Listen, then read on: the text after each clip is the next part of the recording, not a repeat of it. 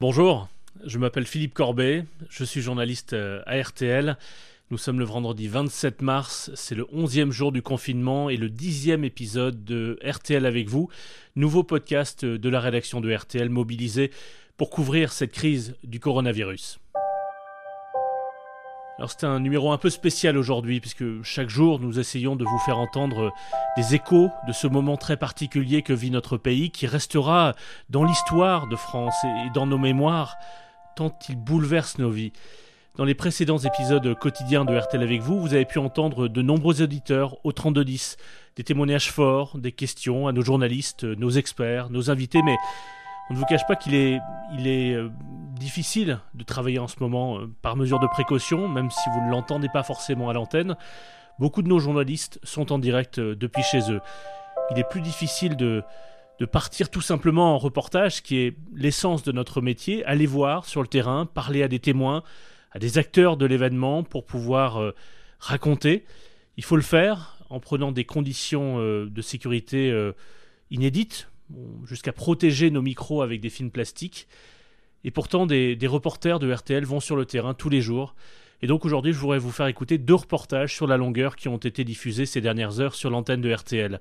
Deux reportages au plus près de ce que vivent les soignants en ce moment en France. Dans quelques minutes, vous entendrez le reportage de Nicolas Burnand dans une maison de retraite de l'Est qui compte déjà 11 décès, une tragédie en huis clos. Mais d'abord, ce document RTL de Brice du Génie il a pu passer la journée en immersion en plein cœur de l'hôpital de Mulhouse, l'épicentre de la pandémie en France.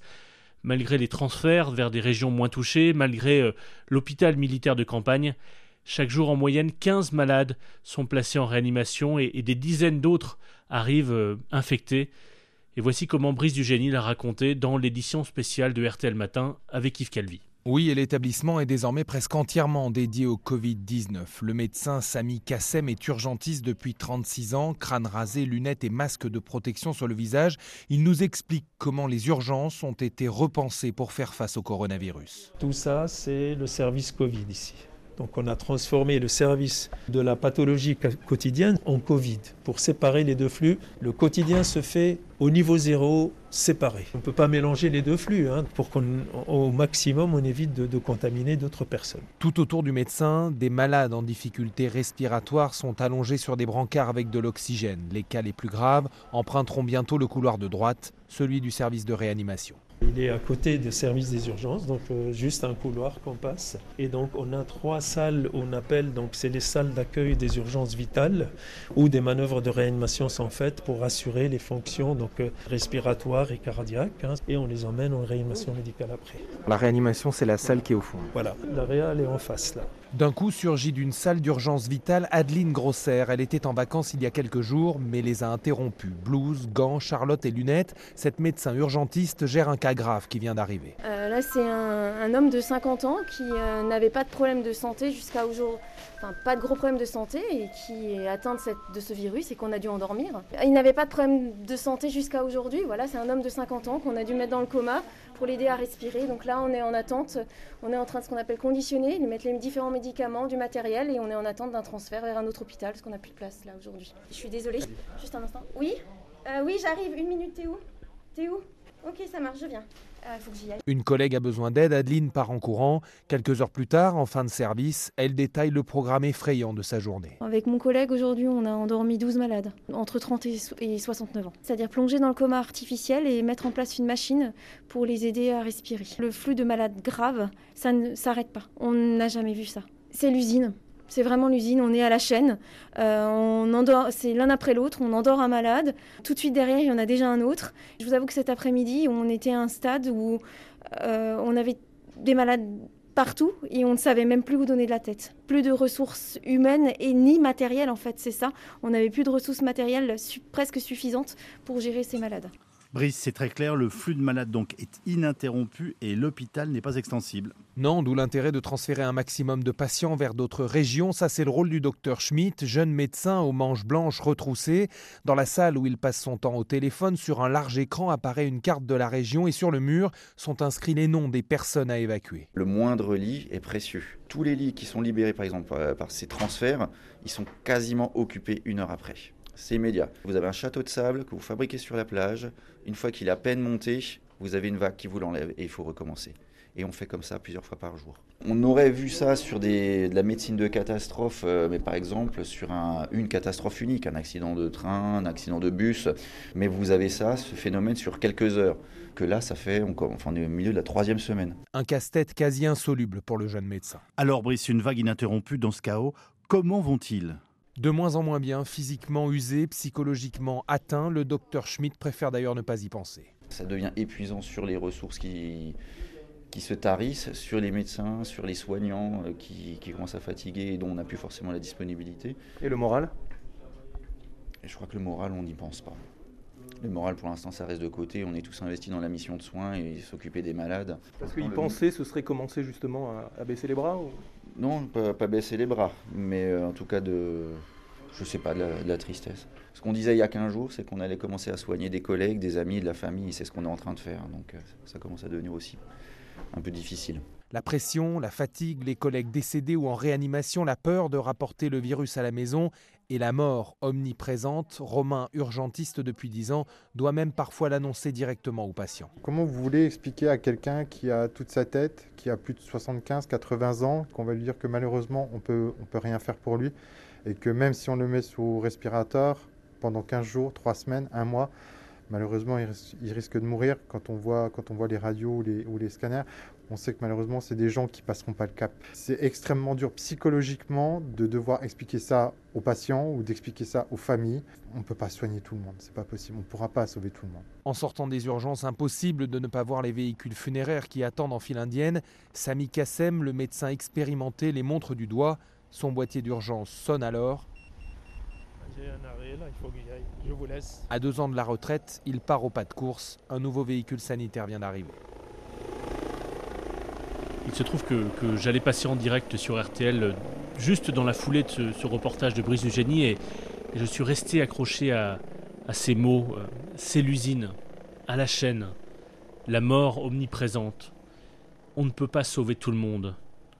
Comment voulez-vous expliquer à quelqu'un qu'on ne peut rien faire pour lui? Autre reportage marquant ces dernières heures sur l'antenne de RTL, c'était dans l'édition spéciale que présente chaque soir entre 20h et 22h Christophe Paco, le reportage RTL de Nicolas Burnand dans une maison de retraite de Somme-Dieu dans la Meuse. 11 morts depuis le début de la crise sanitaire, les familles sont fébriles, le personnel épuisé. Oui, malgré le travail acharné des soignants, quatre personnes âgées sont décédées ces 24 dernières heures infectées par le coronavirus. 17 autres résidents contaminés restent sous surveillance, confinés dans leur chambre. Derrière son masque, on remarque les traits tirés de Cathy, infirmière de 34 ans. Elle n'était pas préparée à affronter ça. On se sent impuissant parce que hum, on peut pas forcément euh, apporter des moyens pour les soulager. Euh, ça peut aller très vite. Euh, on a perdu des patients qui, une heure avant, semblaient stables. Des crises d'angoisse qui sont en détresse respiratoire. Ils ont personne. Enfin, dans, dans, des situations comme ça, ils ont que face à nous. C'est pas toujours évident d'être là pour tout le monde. L'annonce aux familles, le fait que eux ne puissent pas accompagner euh, leurs proches, on les reverra plus quoi. Les familles ne peuvent pas veiller la dépouille de leurs défunts pour des raisons sanitaires. Le corps est directement récupéré par les pompes funèbres en présence de Daniel Sanzé, le maire de la commune et officier d'état civil. L'élu vit un cauchemar. Bah, je viens deux, trois fois par jour assister à la mise en bière, c'est-à-dire euh, quand on prend l'enveloppe et qu'on la met dans le cercueil, tout simplement. Il hein, faut dire les choses telles qu'elles sont. Que le couvercle est vissé dessus, des choses auxquelles nous ne sommes absolument pas préparés. Et tout ça, c'est ni dans les ni dans les directives de l'ARS, c'est pas dans ce qu'on reçoit, et c'est à chacun de nous de gérer ça. Et pourtant, le personnel médical ne se décourage pas. Certains salariés malades du Covid-19 continuent de venir travailler. Tout le monde reste solidaire. Sandrine Lotsidoli est directrice de l'établissement. J'ai une grande partie des soignants qui ont une pression de la part de leur famille en leur disant tu n'y vas pas, tu prends des congés, tu n'y retournes pas. Parce qu'il y a une crainte, il y a toujours cette peur par rapport au, virus. Et les soignantes, elles le tiennent le coup en disant mais non, c'est notre travail, c'est nos missions. Bah si ce qu'on a fait c'est bien, il faut qu'on continue et être présent euh, à côté d'eux. Elle estime que tout le personnel va devoir être suivi psychologiquement. En attendant, les équipes médicales s'accrochent à cette lueur d'espoir. Il n'y a pas eu de nouvelles contaminations de résidents depuis plusieurs jours. Alors les, familles, hein, Nicolas, ne peuvent pas veiller la dépouille de, de leurs défunts pour des raisons sanitaires, ce qu'on peut comprendre. Euh, le corps est directement récupéré par les pompes funèbres, en présence notamment de Daniel Sanzé, qui est le maire de la commune et officier d'état civil l'élu euh, qui vit en ce moment un cauchemar. Oui, pour protéger leurs proches, les visites sont interdites. À l'intérieur, les infirmières s'efforcent de garder un lien avec les enfants et les petits-enfants des résidents via des appels vidéo sur tablette numérique ou simplement grâce au téléphone. Oui. Oui, bonjour, comment vas-tu? Oh, fatigué. T'es tracassé? Le fait de rester dans ta chambre? Devant la résidence, Rachel est venue apercevoir par la fenêtre sa mère, Simone, confinée dans sa chambre au rez-de-chaussée. T'as été plusieurs fois dans ta salle de bain pour bouger un peu? Oui, j'étais deux, trois fois de, les allers-retours. Est-ce que t'es inquiète pour le virus? Oh, ben oui. Oui, hein Faut pas aller dans le couloir, faut pas aller ouvrir la fenêtre et rien du tout. Ouais, bah c'est bien. Il faut bien les écouter surtout, hein. Oui. Bon. Allez, bisous. Bisous.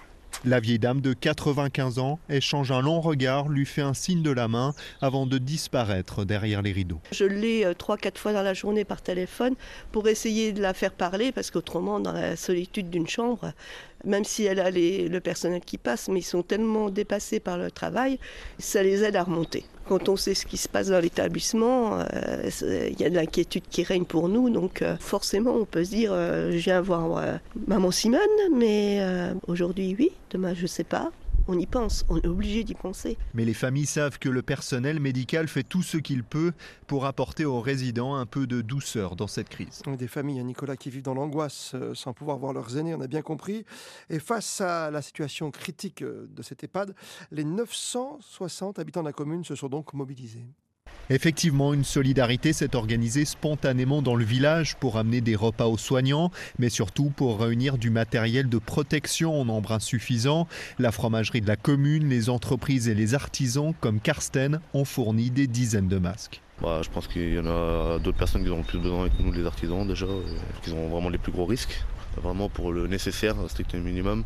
Après, rester déjà à la maison pour nous, ça nous aide déjà beaucoup. Il faut tous mobiliser un peu. Une aide symbolique, un peu dérisoire face aux promesses du gouvernement. Daniel Sanzé, le maire de la commune, se sent démuni. Pour beaucoup de choses, on a, recours à l'État. Pendant un certain temps, on y croit, donc on sollicite, on redemande, jusqu'à ce qu'on s'aperçoive en fait qu'il n'y a pas de moyens derrière. On a 80 employés ici, on nous a livré 50 masques. Donc à un moment donné, on se rend compte qu'on est tout seul et ça c'est quelque chose d'important. Nous ici dans l'Est, on est les premiers à, vivre ça. Alors aujourd'hui, nous ici, on dit souvent que c'est à la fin du bal euh, qu'on paie les musiciens. Je pense qu'à un moment donné, on saura l'écrire, on saura le dire, on saura demander des comptes. Mais... Pour l'instant, l'élu gère l'urgence, mais une fois la crise sanitaire passé, souffle-t-il, le temps de la colère arrivera.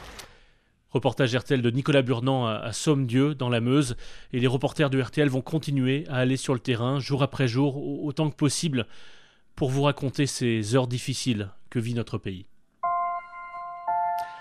Je voudrais quand même, en plus de ces reportages, vous faire entendre euh, une interne en médecine dans un hôpital parisien. Elle s'appelle Marine L'Orphelin. Et vous vous souvenez peut-être d'elle parce que elle a été Miss France 2013, mais c'est en tant qu'interne qu'elle était l'invitée euh, de Vincent Parisot dans l'édition spéciale de RTL Soir. Je crois que vous partez en garde dans, quelques minutes. Bah, dites-nous comment, comment vous allez, quel est votre niveau de fatigue, comment vous vivez cette euh, situation aujourd'hui? Les équipes hospitalières, c'est vrai, sont assez euh, débordées. Alors le manque de matériel se fait ressentir, euh, c'est vrai, on le voit tous les jours où, euh, notre cadre infirmière doit rationner les blouses, les masques, on ne peut pas en utiliser autant qu'on le devrait pour notre sécurité, pour l'hygiène. Et, et c'est assez anxiogène aussi comme contexte parce que on a beaucoup de patients qui décèdent assez rapidement, malheureusement. Euh, et, beaucoup de stress aussi d'être au contact du virus, hein, c'est normal. Et c'est pour elle, euh, dans son hôpital parisien, et pour les soignants de la maison de retraite de Somme-Dieu dans la Meuse, et pour ceux de l'hôpital de Mulhouse, et en fait pour tous ceux qui se battent partout en France, que Vanessa Paradis a diffusé euh, une chanson sur les réseaux sociaux. C'est son mari Samuel Benchetrit qui est à la guitare.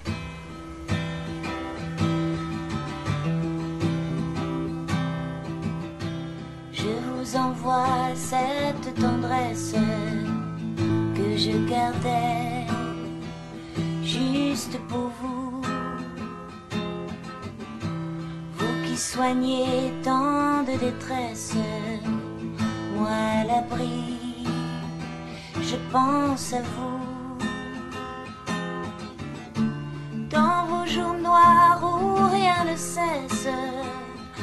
Y a nos vies, c'est grâce à vous. Dans vos nuits blanches, loin des caresses, il y a vos vies. Merci pour tout, merci pour tout.